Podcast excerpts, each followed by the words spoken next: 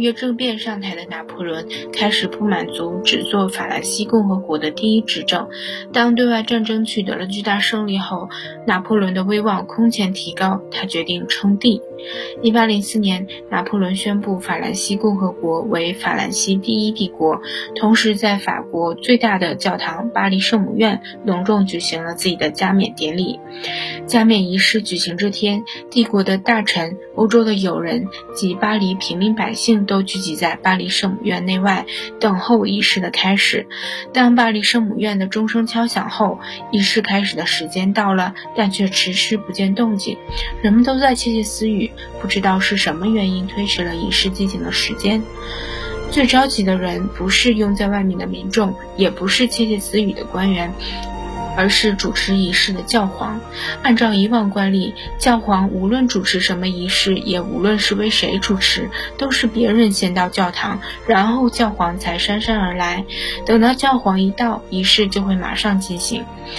这一次，教皇本想给拿破仑一个很大的面子，毕竟这是加冕典礼，让皇帝等着不耐烦总是不好，因此提前到了教堂。可当教皇走到举行仪式的地方时，前找后找，左找右找，就是找不到皇帝拿破仑本人。这样一来，教皇像一头即将发怒的狮子一样。昂首怒目站在前面，等着皇帝，寻思要给他点颜色看看。终于，人群中出现了骚动，教皇以为是皇帝来了，抬头一看，是一个瘦小的人，个子不高，手里牵着一只猎狗，身上穿着猎人的服装，大摇大摆地走进了教堂。原来，人群骚动是因为这只猎狗。教皇心想：谁这么无理，把猎狗都带进来了？正想让侍从把这人和狗赶出去，突然听到有人呼喊了一声：“皇上！”不知是哪位大臣首先认出了拿破仑，喊了出来。其他大臣连忙扭过头看，这个身着猎装、手牵猎狗的人竟然是皇帝。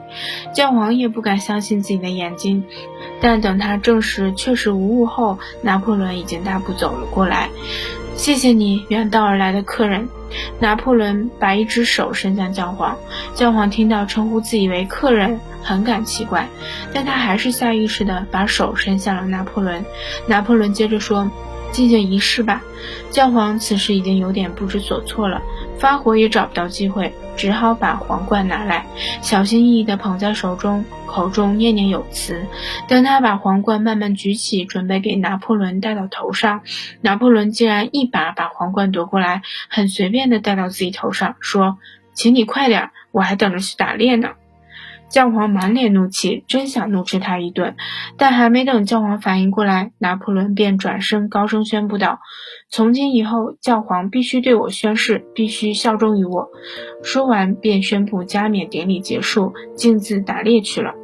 教皇被晾在原地，半天没有反应过来。以前无论哪个国家的国王都要向教皇宣誓，宣誓时还要手按圣经，以示虔诚，而拿破仑却把这些规矩翻了个个。